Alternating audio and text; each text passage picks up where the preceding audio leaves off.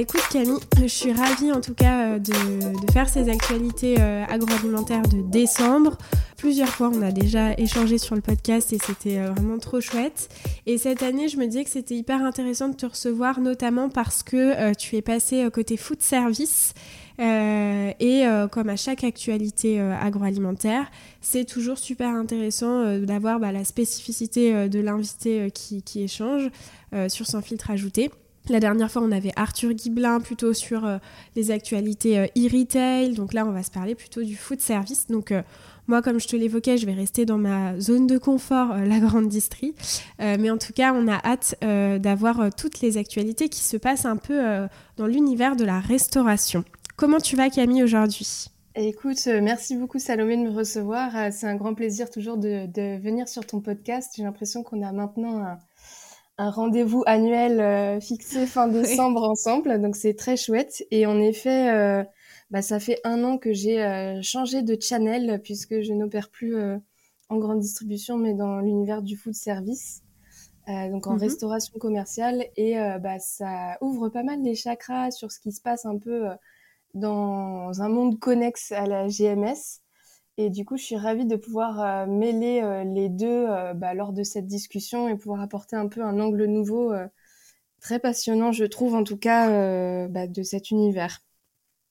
Est-ce que justement, euh, pour les auditeurs qui ne te connaissent pas, tu peux euh, nous parler un peu, enfin rapidement de ton parcours? Qu'est-ce qui t'a amené justement à aller euh, sur l'univers du food service? Et puis peut-être ta passion annexe en dehors du travail, ton compte Instagram Yes. Alors moi, ça fait quasiment dix ans que, que je travaille maintenant, toujours dans l'univers de l'agroalimentaire. Euh, et euh, bah, un peu comme toi, euh, j'ai évolué. Bah, j'ai commencé en tant que, chef de secteur. Je suis remontée au siège de mon groupe en tant que catégorie manager. J'ai eu la chance ensuite de pouvoir lancer plusieurs marques de fromage et donc on me confie qu'on me confie un budget pour pour ça. Et donc après avoir fait ces lancements de marques, j'ai senti bah ça devait ça devait faire peut-être 7-8 ans que je travaillais j'ai senti que j'avais euh, j'étais mûre, on va dire, pour euh, passer plutôt du côté sales, après plutôt des postes marketing. Euh, parce que je pense qu'au bout d'un moment, bah, tu finis par, par te sentir plus à l'aise avec les, les, sujets, les problématiques, et donc tu te sens plus à l'aise aussi de pouvoir les porter auprès d'un client. Et j'avais un peu cette curiosité de savoir bah, qu'est-ce qui se passe quand ton quotidien est plutôt axé vers l'extérieur de l'entreprise plutôt que l'intérieur de l'entreprise. Parce que le marketing, globalement, tu passes beaucoup de temps, beaucoup de meetings en interne, alors que quand tu es sales, c'est plutôt l'externe. En fait, c'est toi qui portes la, la voix de l'entreprise vers le client et vice-versa. Tu ramènes la voix du client vers, euh, vers l'interne et c'est toi, du coup, qui, euh, qui apporte en tout cas tous les insights clients. Donc, euh, ça, c'est vraiment quelque chose que je me suis sentie prête à faire. Et il se trouvait que bah, il y avait un poste de compte clé qui se libérait suite à un congé maternité mais euh, dans l'équipe euh, food service. Euh, et je me suis dit que d'ouvrir à la fois le métier et un nouveau canal de distribution, c'était une manière aussi de bah, continuer à monter en compétences, continuer à comprendre des nouvelles choses.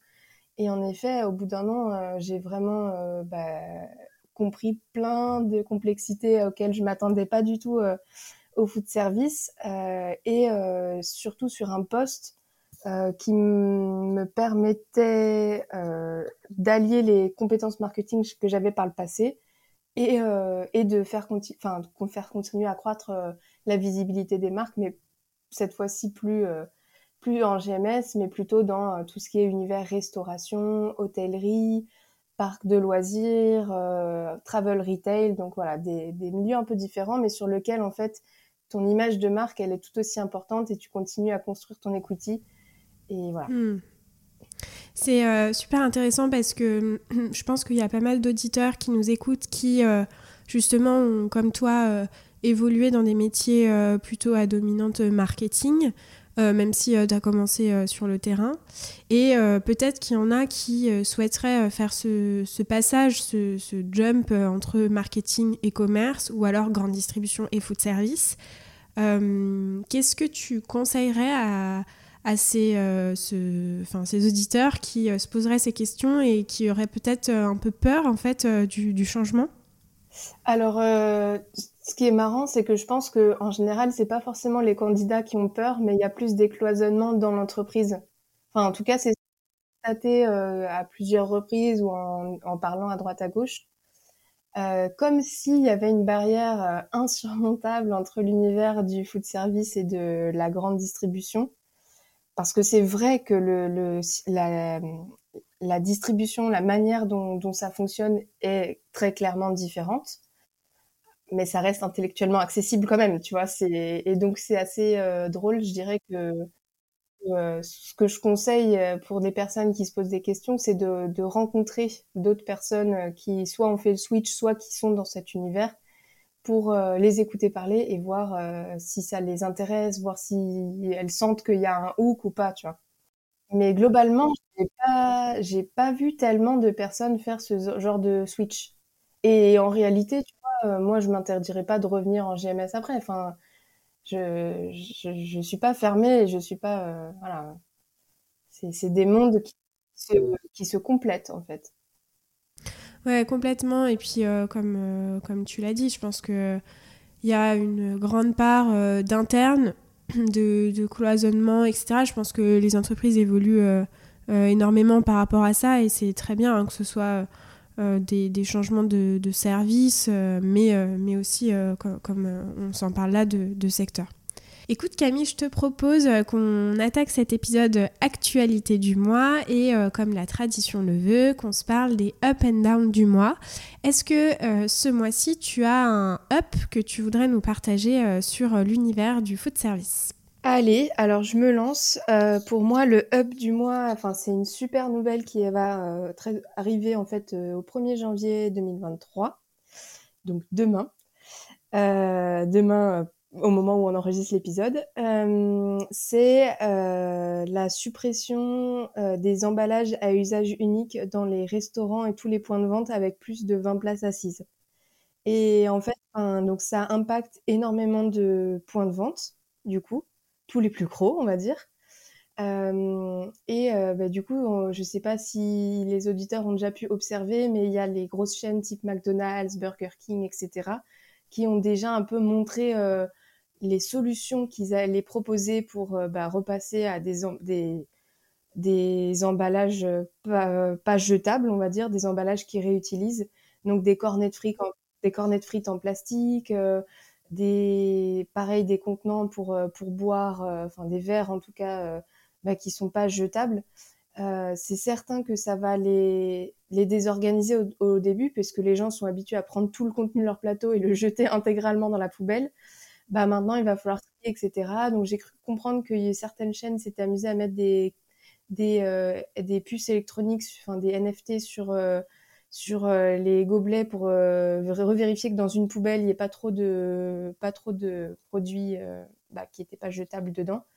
Et je suis certaine que petit à petit, en fait, les, les consommateurs ils vont se réhabituer. C'est vrai que quand tu vas au restaurant, euh, ça nous viendrait même pas à l'idée de jeter notre assiette. Enfin, donc pourquoi est-ce qu'on le ferait dans un dans tout ce qui est fast-food? C'est juste une question de, de mauvaises habitudes, j'ai envie de dire. Donc donc voilà. Le seul emballage, en tout cas, qui est encore autorisé par cette loi AGEC, c'est euh, ce qui emballe, par exemple, le burger. Parce que pour le coup, le burger, il se délite si tu le si tu l'emballes pas. Donc c'est l'un des seuls euh, emballages à usage unique qui est encore autorisé, mais je trouve que c'est un, une énorme progression. Et un peu dans la même, euh, thématique, il y a des chaînes alors hôtelières comme Accor par exemple, qui vont, euh, qui vont vraiment plus loin parce que pour le coup, eux, ils n'ont pas encore l'obligation de le faire. Mais eux, euh, depuis, euh, bah, depuis quelques mois, ils se sont forcés à supprimer aussi les emballages à usage unique. Et c'est une énorme révolution qui d'ailleurs crée pas mal de tremblements de terre en interne, puisque toutes les équipes achats bah, ont du mal à sourcer les produits remplaçants. Derrière les emballages à usage unique, tu as des bouteilles d'eau que tu as dans ta chambre, tout ce qui est dans les mini-bars. Euh, si tu as une machine à café avec une capsule à dosette, bah non, du coup, il n'y a plus dans ta chambre. sur les tables de petit déjeuner qui font quand même le gros du volume food en hôtellerie, euh, bah, du coup, il va falloir supprimer, par exemple, les pots de yaourt, etc. Et donc, c'est, je trouve très courageux. Ça a été impulsé par Brune Poisson, qui est arrivée du coup chez Accor en tant que, alors je ne vais pas dire de bêtises, mais je pense directrice RSE, en tout cas, ou VP carrément RSE, et qui impulse ça. Et, et voilà, pour moi, c'est très courageux un peu osé, on va dire un peu trop osé. Ça met pas mal de groupes fournisseurs en difficulté, type un, Danone par exemple, qui était habitué à fournir ses bouteilles d'évian ou ses yaourts euh, du petit-déj, bah, qu'est-ce qu'il trouve comme solution? Mais je trouve que ça met un gros coup de pied dans la fourmilière et donc pour moi, je le vois vraiment comme un up. Ça nous force à bouger. Complètement aligné sur le fait que ce soit un up, ça nous, ça force tous les fournisseurs aussi à, à bouger. Et euh, je pense que euh, les consommateurs euh, s'y feront très très vite. Et de toute façon, enfin, ça fait partie des problématiques d'environnement. Donc on est obligé de, changer. Après, là où je m'interroge, c'est on a beaucoup vu des communications sur le fait que c'est, tu vois, par exemple sur les gobelets, c'est du carton recyclable, recyclé, etc. Du coup, ça peut troubler la compréhension, je trouve, peut-être du consommateur en se disant euh, bah, finalement, est-ce que c'est mieux euh, d'utiliser un gobelet euh, qui est recyclable, recyclé? Ou bien voilà d'utiliser un verre que tu vas laver et consommer de l'eau. Enfin j'en sais rien je fais vraiment là franchement je pense que c'est une bonne c'est une bonne question. C'est vrai que dans l'inconscient collectif c'est toujours mieux de pas jeter même si c'est un verre en carton recyclé etc mais, mais ça vaudrait le coup de faire l'analyse comparative, en tout cas, euh, de, euh, du cycle de vie euh, d'un d'un verre en plastique versus un verre en carton. Ouais. Je suis d'accord que c'est pas forcément évident. Enfin bref, ça va vraiment désorganiser au début. Je pense que ça va vraiment être une perte de temps et de d'argent pour les restaurants au début. Entre guillemets, tant pis. Mais mais dans le futur, ils seront réorganisés et ça ira mieux. Mais ouais. Oui, complètement. Complètement. Écoute, moi, je te propose aussi d'enchaîner avec un up euh, qui est un peu toujours dans la même veine, on va dire, pour l'environnement. Euh, c'est une initiative, euh, enfin une collaboration qui est initiée entre Franprix et Phoenix. donc en fait, Franprix propose jusqu'au 16 janvier des, des paniers anti-gaspi Phoenix. Euh, aux, alors, aux allures de fête. Donc à l'intérieur, tu peux retrouver des blinis, du saumon, des tartinables. Euh, donc c'est des paniers qui sont composés euh, avec des produits à, date limite de consommation courte. Et ces paniers, ils sont proposés à des petits prix, donc au prix de seulement 5 euros, quand la valeur réelle est 12 euros. Et je trouve que c'est euh, intéressant. Bon, je, pense que c'est ce type d'initiative euh, est euh, développé par Phoenix avec sûrement d'autres enseignes. mais en tout cas, je trouve que effectivement c'est intéressant parce que un, ça permet de réduire le gaspillage alimentaire, et deux, bah, on est effectivement dans une période inflationniste, de crise, où, beaucoup de, foyers, et on le verra un peu plus tard au cours de l'épisode, bah, se sont quand même un peu privés hein, pour les fêtes. Euh, donc je trouve que c'est une initiative qui combine autant euh, bon pour l'environnement mais aussi bon pour, euh, pour le porte-monnaie. Je sais pas si tu l'avais vu Camille. Alors je l'avais pas vu passer mais je trouve ça hyper intéressant. Après ce qui me fait un peu flipper quand tu me dis mettre du saumon en fin de DLC, ça me... enfin, je serais un peu stressée de me dire est-ce qu'il est encore bien frais ou pas. Mais je trouve ça assez génial, enfin si les produits sont bien, enfin suffisamment frais quand même. Euh, d'avoir euh, d'avoir ce type de d'avoir ce type de, de, panier en effet euh, et c'est vrai que là ce qui s'est passé d'un point de vue inflation sur les derniers mois nous aussi hein, côté food service c'était un cataclysme un cataclysme et donc et bien évidemment que derrière c'est le consommateur final qui est touché hein. ah bah complètement évidemment et on le voit il fait de plus en plus d'arbitrage dans ses choix bah, en tout cas, en grande distribution, on le, ressent euh, énormément. Est-ce que, euh, Camille, tu as un down à nous partager? Alors oui, côté food service, du coup, bah, sans grande surprise, en fait, entre la période de Covid et maintenant, les, les restaurants sont de nouveau fréquentés par des clients et c'est super. Et les hôtels, enfin voilà, toutes ces, tous les parcs de loisirs, enfin voilà, tout, tout ce qui couvre un peu la restauration commerciale en food service est de nouveau vachement fréquenté. Euh, les dernières données du GIRA disent que pour le moment, on n'est pas revenu à 100% du niveau pré-Covid, mais c'est parce que les dernières données, elles datent de 2021, si je ne me trompe pas. Euh, là où je suis un peu plus euh, préoccupée et je me dis vraiment ça va avoir un impact majeur, donc personne se, enfin le monde de la restauration s'en rend compte, mais les autres pas trop. C'est toute la gestion du personnel. En fait, il y a énormément de difficultés de, depuis bah, maintenant de nombreux mois pour les restaurateurs, les hôteliers à recruter, avoir du personnel qualifié et ce même quand tu payes le prix, enfin même quand tu mets des salaires euh, intéressants, on va dire, euh, pour ces, pour ces personnes-là. Euh, et c'est lié au fait que j'imagine les gens, ils ont goûté à la liberté de ne pas forcément travailler un samedi ou un dimanche ou les soirs super tard. Et du coup, ben, les gens, ils veulent plus faire des métiers harassants où, où tu sacrifies un peu ta vie pile au moment où tout le monde est euh, enfin le samedi soir, tu vois, c'est le moment sympa où tu peux aller voir tes potes, donc euh, toi, tu es un peu privé. Euh, et c'est un peu mon, mon, down et ma préoccupation, et j'ai bien peur que ça devienne vraiment. ça s'installe dans le temps, on va dire. Et d'un point de vue, moi, consommatrice, bah, c'est vrai que quand tu vas en restaurant de temps en temps, t'as plus trop le niveau de service que tu pouvais avoir facilement par le passé. Enfin, ça arrive beaucoup plus souvent que euh, ton serveur il oublie euh, des trucs, euh, qui soient peut-être un peu moins sympas ou, ou moins performants. Et du coup, je suis assez, enfin voilà, je suis assez préoccupée. Ouais, tout à fait. Et enfin, comme tu l'as dit à juste titre, c'est que effectivement, pendant le Covid, beaucoup de, de Français se sont posés sur leur vie, sur leur métier. Euh, et puis euh, se sont dit, bah, c'est peut-être le moment de, changer. Et, je pense qu'il y a aussi un vrai point, c'est euh, le salaire. on peut le voir, alors je ne suis, suis pas une experte, j'ai pas de, chiffres à, donner, mais en tout cas, on a pu le voir dans les, dans les actus, enfin, notamment à la télé, euh, de nombreux restaurateurs, de patrons de restaurants euh, qui étaient interrogés et qui euh, souhaitaient notamment augmenter les salaires pour essayer bah, d'éviter cette fuite finalement de, personnel qui ne, qui ne retrouve pas et qui est quand même assez désastreuse.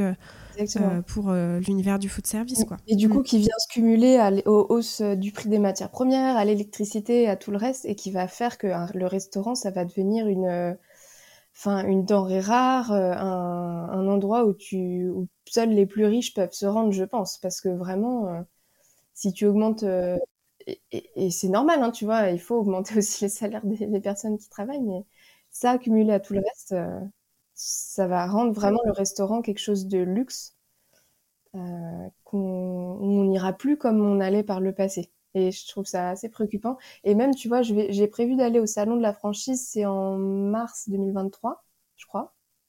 Mars. Euh, tu vois, je me demande même si ça va pas impacter bah, euh, les franchisés à se lancer ou tu vois, ça va. Enfin, pour moi, c'est vraiment un truc assez global de la filière qui peut vraiment être mmh. hyper négatif. Oui, et puis euh, après, je me dis, est-ce que au même titre que euh, ta première actualité, donc ton up euh, du, du, changement finalement des, des, des, couverts, ça va pas forcer les restaurants à, évoluer et bouger? Alors, je dis pas que c'est pour le mieux, hein. je dis juste qu'on voit de plus en plus des des nouveaux concepts en fait se développer, comme par exemple des food courts. Oui, euh, pas plus tard qu'hier soir, euh, j'étais avec mon conjoint dans un food court où euh, bah, effectivement, tu n'as que le personnel de, du restaurant de cuisine qui cuisine et après, bah, c'est le consommateur finalement qui, qui débarrasse, qui va chercher son plat, etc. Tu as raison, tu as raison, ouais. Ça force à pivoter. Mmh, mmh, mmh. Exactement peut-être qu'on verra ce, type d'initiative fleurir. Euh, moi, donc, je voulais te partager aussi mon down euh, qui est lié euh, totalement avec l'inflation. Malheureusement, tous les downs de, ces mois de 2022 ont, ont, tourné autour de ça. C'est la baisse des achats pendant la période des fêtes. Donc effectivement, il y a Nielsen IQ qui a sorti un, petit graphe euh, comme on les aime euh, et qui nous montre que bah, pendant la période des fêtes, euh, il y a eu un recul volume. Euh, je dis pas que je suis euh, surprise, mais euh, j'avais quand même. Je me disais que la période des fêtes, c'est quand même assez sacré. Et, et, que voilà, on avait entendu pas mal de consommateurs prendre la parole en disant qu'ils ne se priveraient pas sur, la période des fêtes. bah, finalement, oui, parce que oui, faire la fête, c'est bien, mais pas à n'importe quel prix. Les euh, cibles qui ont euh, fait euh, le plus attention à leurs dépenses, c'est les familles et les foyers les plus modestes, hein, sans surprise. Et ce qu'on voit dans ce graphique, c'est que le recul, il s'est particulièrement ressenti sur les champagnes. on est sur une évolution en UC à moins 13,5%, ce qui est quand même assez considérable. Je ne sais pas sur quoi se sont reportés les, consommateurs. Est-ce que c'est sur du vin euh, mousseux, euh, enfin euh, autre que, du champagne, je n'en sais rien. Mais en tout cas, ce qu'on peut voir sur ce graphe, c'est qu'au-delà du champagne qui est le, recul le plus important, sur toutes les autres catégories de produits, on a un recul. Donc les poissons fumés, on est à moins 6% en volume. les chocolats, on est à moins 5%. Et même en chiffre d'affaires, euh, malgré euh, l'inflation et, la hausse des prix, on a quand même euh, des, reculs aussi notables. J'allais dire les chocolats qui sont à moins 0,9%. Mais bon, voilà, c'est un peu le down de, cet épisode parce que ben, on se dit que l'inflation commence vraiment, vraiment à se faire ressentir et euh, si euh, les consommateurs arbitrent pendant la période des fêtes, c'est que quelque part. Euh, ils n'ont plus le choix. Ils sont poussés dans leur retranchement, en fait. Enfin, si, si tu en arrives à arbitrer au moment où normalement tu, tu laisses un peu l'impulsion jouer, c'est que tu es vraiment au bout du bout. J'ai une petite pensée émue pour les chocolats saisonniers. Tu as cité un moins 5,5 en UC. Euh, putain, mais euh, les Ferrero, là, entre ce qui s'est passé à Pâques et à Noël, c'est l'enfer pour eux. Là, ils vivent. Euh, enfin, ça doit être très compliqué d'être euh, dans cet univers-là. et pareil pour champagne, alcool, ça me fait un peu de la peine pour bah, parce que derrière, c'est quand même des exploitants agricoles, enfin, des personnes qui se sont donné du mal, qui en plus ont traversé euh, les chaleurs extrêmes de cet été. Enfin voilà, tu vois, ça a eu un impact sur la production, ça rend beaucoup plus difficile le métier. Et donc je me dis, c'est vraiment la double gifle d'un côté d'avoir euh, bah, vécu toutes les difficultés euh, euh, sur la production et ensuite derrière sur la vente où c'est beaucoup moins beaucoup moins impactant que, que prévu. Donc waouh. Ouais, tout à fait. Et pour euh, rebondir sur ce que tu dis, euh, c'est que sur le champagne, on note un recul volume à moins 13%, mais aussi un recul en chiffre d'affaires à moins 8%, parce qu'on pourrait se dire que finalement, bah, avec l'effet prix, ça peut euh, s'équilibrer quelque part, mais pas du tout. Est-ce que Camille, tu as euh, d'autres sujets à nous partager? Je pense que tu en as euh, effectivement pas mal sur le food service et on serait ravis d'écouter ce qui se passe un peu chez nos voisins du, restaurant, là, du monde de la restauration. Bah carrément. Alors je m'étais noté pas mal de petites, choses qui se sont passées en tout cas sur le dernier mois, à commencer par la, dernière pub de Burger King, donc qui est réalisée par, euh, par l'agence Buzzman, où euh, j'ai trouvé qu'ils avaient fait vraiment très fort en citant le nom d'absolument tous les concurrents euh, de fast-food de, de burger dans leur pub avant de se rabattre en disant que finalement le meilleur burger, ça reste quand même celui de Burger King. Mais j'ai trouvé que c'était vraiment très audacieux et même, d'un point de vue juridique, euh, très, euh, très euh, courageux de la part des équipes juridiques d'avoir osé aller sur, sur ces plates-bandes. Parce qu'au niveau de la loi, justement, est-ce que ça, c'est quelque chose que tu, tu as la possibilité d'évoquer? Enfin, le nombre des concurrents dans, dans les publicités, c'est vrai que cette publicité, moi aussi, je l'ai trouvée très audacieuse et je pense qu'elle a marqué les esprits hein, parce qu'on a vu sur LinkedIn beaucoup en ont parlé. Mais est-ce que juridiquement, on a la possibilité? Je ne sais pas. Bah, pour moi, tu as juste un sujet, enfin si je me trompe pas, en tout cas, tu as juste le sujet de pas dénigrer tes concurrents.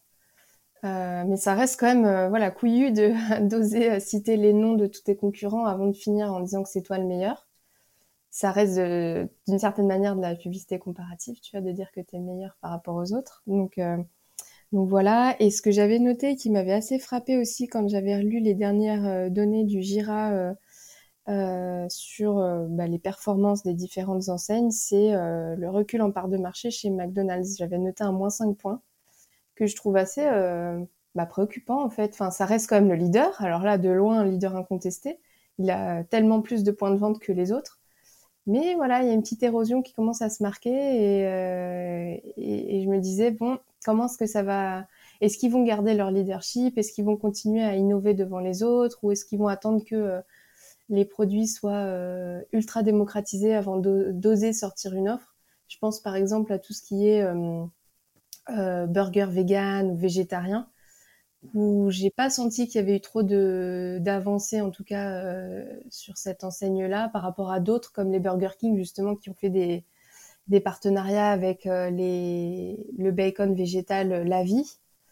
Euh, voilà, donc tu vois, je me dis tiens, s'il y a des sujets comme ça qui prennent pas, et je j'en attendrai plus d'un leader, tu vois. J'aimerais bien voir comment ça va comment ça va évoluer. Et ça se trouve, ils ont des trucs dans les tablettes et on ne le sait pas. Et donc, euh, donc voilà, je, je continue toujours à observer euh, ce qui se passe un peu chez eux. Et sur le moins 5 points, euh, est-ce qu'on sait, c'est au profit de, de, de, quel autre intervenant finalement? bah, de, tous les, de tous les autres derrière. Donc tous les, autres. Ouais, ouais mm. c'est ça, exactement. C'est assez homogène en fait. Mm tout le monde a, repris euh, ses, parts de marché. Il n'y en a pas un qui a vraiment euh, piqué euh, ses 5 points à McDonald's. Qui talonne. Burger King qui talonne bien quand même. Hmm. Après, il y a un, autre truc qui m'a marqué là sur l'actualité qui fait lien avec ce que tu disais sur l'inflation, c'est Pizza Del Arte qui a lancé un concept d'abonnement mensuel pour venir manger open bar. en gros, tu payes un prix tu payes un prix fixe pour le mois et tu viens manger open bar. Alors la formule spéciale, hein, enfin c'est pas c'est pas tout et n'importe quoi. Et euh, il comptait sur euh, le fait que de faire drainer du monde dans, dans les restaurants pour que euh, les gens prennent un petit à côté, un petit dessert en plus, une petite boisson en plus et et, et s'en sortir financièrement. Et donc du coup, bah, pour le moment, on n'a pas encore assez de recul, je pense, pour pour pouvoir évaluer si c'était une bonne idée. Mais ça a énormément fait parler d'eux dans le dans le milieu du food service et il y a euh, vraiment beaucoup de, en particulier des étudiants qui ont beaucoup euh, accroché avec cette idée euh, bah, parce qu'ils ont besoin de manger et que c'est hyper financièrement favorable. Et tu vois, ce concept d'abonnement, je l'ai vu aussi, alors ça existe peut-être depuis très longtemps, sur l'enseigne prête à manger. Euh, et euh, ils communiquent euh, d'ailleurs là-dessus sur leur, sur leur façade de, de, tout leur restaurant. Et c'est un abonnement qui est basé autour du café prêt. Donc tu as le thé, le chocolat, le chai, le matcha et pas mal de, de boissons que tu peux avoir pour 25 euros par mois en illimité. je trouvais que c'était un concept assez intéressant aussi pour coworking, enfin ce, ce concept-là, sur ce type sur ce type d'enseigne. Et euh, pareil, je ne je connaissais pas et en fait, j'ai l'impression que ça se démocratise de plus en plus. Est-ce que finalement, c'est plus intéressant dans, cette, euh, dans ce contexte d'inflation, euh, que ce soit pour le consommateur, parce que ça lui permet finalement d'y retourner plusieurs fois et d'avoir un prix plus avantageux, et pour l'enseigne de fidéliser? Est-ce que ça va perdurer dans le temps? Je sais pas. Bah écoute, ouais, euh, je pense que ça fait partie de tous les sujets de transformation qui ont lieu en ce moment. On se parlait tout à l'heure de, euh, tiens, est-ce que les food courtes vont prendre plus? Est-ce que ce type de concept de facturation va, va prendre plus? L'avenir nous le dira, mais je suis sûre qu'en tout cas, ça va se transformer. Ça peut pas rester tel quel parce qu'aujourd'hui, le modèle, il est à, à bout de souffle. Enfin, financièrement, en tout cas, il s'en sort plus. Euh, j'avais deux autres petites euh, infos à partager. Alors il y a le groupe euh, le groupement Dark Kitchen Not So Dark qui a fait une énorme levée de fonds et j'ai trouvé ça assez incroyable dans un contexte où les Dark Kitchen sont plutôt en train de se, soit se faire racheter, soit se reconsolider différemment. Et j'ai l'impression que c'est un peu le grand gagnant de, cet univers pour le moment et du coup, pareil, j'attends de voir un petit peu la suite. Est-ce qu'ils vont lancer des nouveaux concepts? Est-ce qu'ils vont s'implanter euh, ailleurs? En tout cas, euh, la manière dont ils fonctionnent, euh, notre Dark, c'est d'utiliser les, espaces non, utilisés, en tout cas des, restaurants existants, pour faire un chiffre d'affaires supplémentaire à des restaurateurs qui sont peut-être pas remplis à 100% du temps euh, et qui doivent du coup suivre les recettes bien précises avec les ingrédients bien précis qui doivent se sourcer chez les distributeurs. Et je trouve, je trouve plutôt malin ce, ce fonctionnement en tout cas, puisque ça permet de pas investir en dur dans des cuisines, ce qui prend du temps et de l'argent, en tout cas qui immobilise des capex. Là, tu utilises des espaces ocieux dans des restaurants déjà existants et euh, tu leur demandes juste euh, bah, euh, de faire une dizaine, une vingtaine de plats pour la soirée en plus en suivant une recette bien précise. Donc, donc voilà, ce, concept de host kitchen en fait qui est, je trouve très malin et qui est vachement copié maintenant. Super intéressant, je connaissais absolument pas notre Sodark honnêtement. c'est basé essentiellement à Paris ou c'est sur la France entière? Alors leur siège social, oui, est à Paris dans le centre. Après, ils ont pas mal, euh, comme je te disais, en fait, comme ils fonctionnent sous, sous système de host kitchen, ils ont la possibilité de se déployer très rapidement partout, euh, partout en France. Et justement, en fait, euh, euh, le combat, il se fait maintenant dans les, les, en province, en fait, dans les plus grandes villes de province, parce que c'est là qu'il y a hmm. du business à aller gagner. Euh, quand, par exemple, il n'y a pas grand-chose, euh, je sais pas, il y a peut-être pas 15 000 restaurants à Bourges, bah, tu es quand même content d'avoir un, un, truc de delivery en tant que consommateur, euh, pas trop loin de chez toi, euh, dans des plus petites villes, en fait, de France. Donc, ouais, tout le combat, maintenant, il s'accentue partout ailleurs que Paris. En province. Hmm. Et... je crois, Camille, que tu as une dernière actualité à nous partager. Et une dernière actualité. Alors, c'est pas une actualité, mais c'est un petit tips que je voulais donner à tes auditeurs si ça les intéresse. J'ai découvert euh, une newsletter là-bas depuis le début de l'année qui s'appelle Pomelo.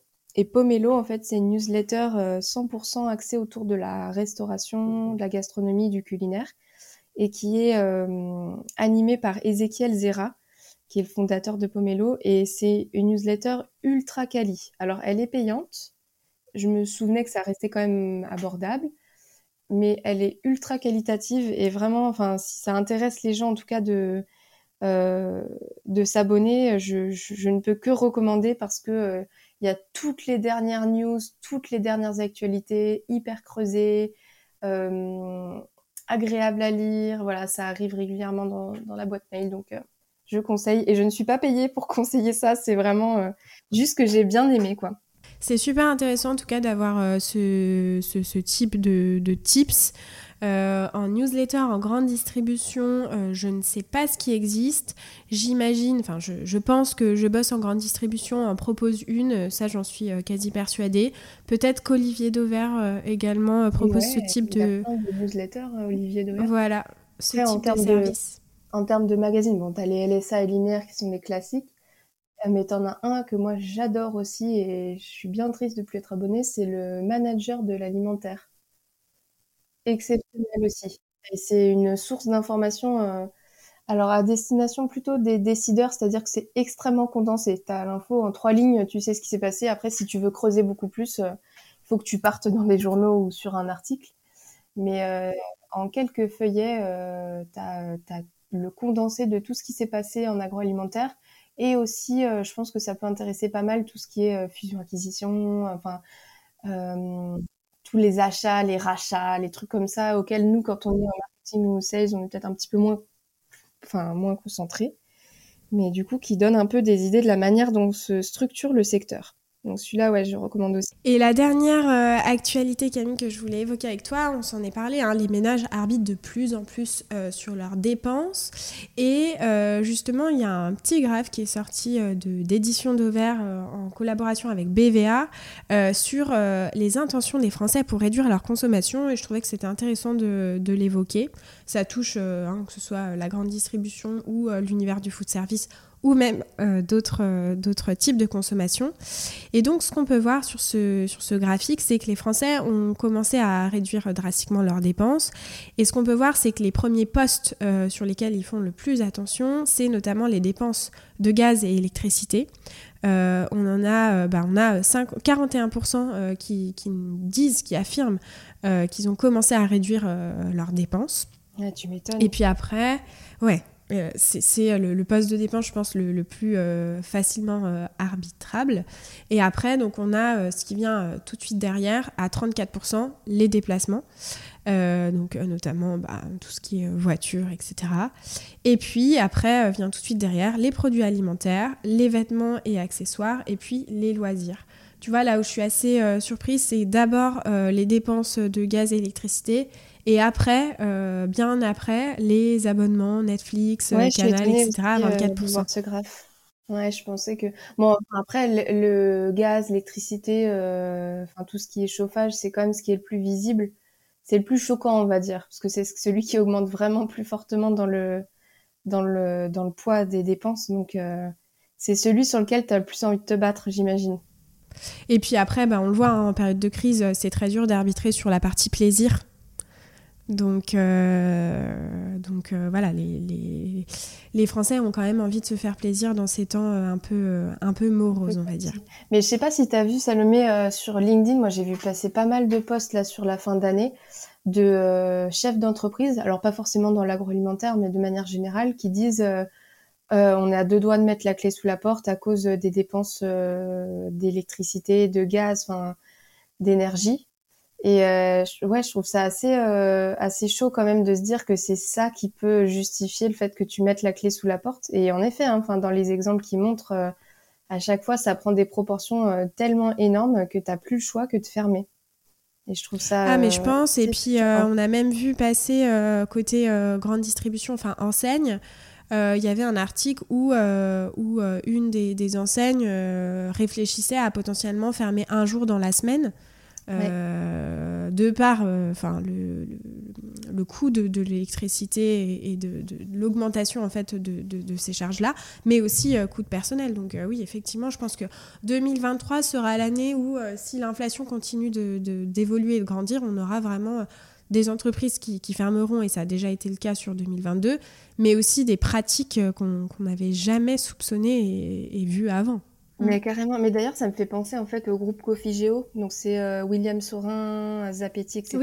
Euh, qui, va mettre à l'arrêt ces euh, usines à cause du prix de l'énergie. Tout à fait. Probablement peut-être des usines qui sont un peu vieillissantes ou, plus du tout. Enfin, tu sais, qui sont des passoires énergétiques et du coup, ça leur coûte vraiment trop cher. Je me suis dit waouh, ils ont dû se prendre une gifle de, de devoir arrêter des sites de production. C'est que vraiment, ils ont plus le choix en fait. C'est quand tu fais des comptes ça te coûte plus d'argent de la laisser ouverte et de vendre des produits que de les laisser ouverts. Et ça, vraiment, je suis, euh, pareil, hyper embêtée pour eux, quoi. Jamais on aurait pensé, en fait, qu'on en arriverait là. Mm. Mm. Écoute Camille, je te propose de conclure cet épisode. Déjà, euh, merci beaucoup pour, euh, pour ton temps. C'était hyper riche. Il y a plein d'actualités, je pense que les auditeurs et, moi-même, on, ne connaissait pas sur, sur le food service. Euh, où est-ce que euh, bah, les auditeurs, toujours, hein, c'est toujours la même question, mais euh, peuvent te retrouver s'ils ont des questions, voilà, des, remarques, s'ils veulent rebondir peut-être sur certaines actualités que tu as évoquées alors, bah, merci beaucoup de m'avoir accueilli. si vous avez des questions, vous pouvez me joindre bah, sur LinkedIn. Mon nom c'est Camille Winter, comme l'hiver en anglais.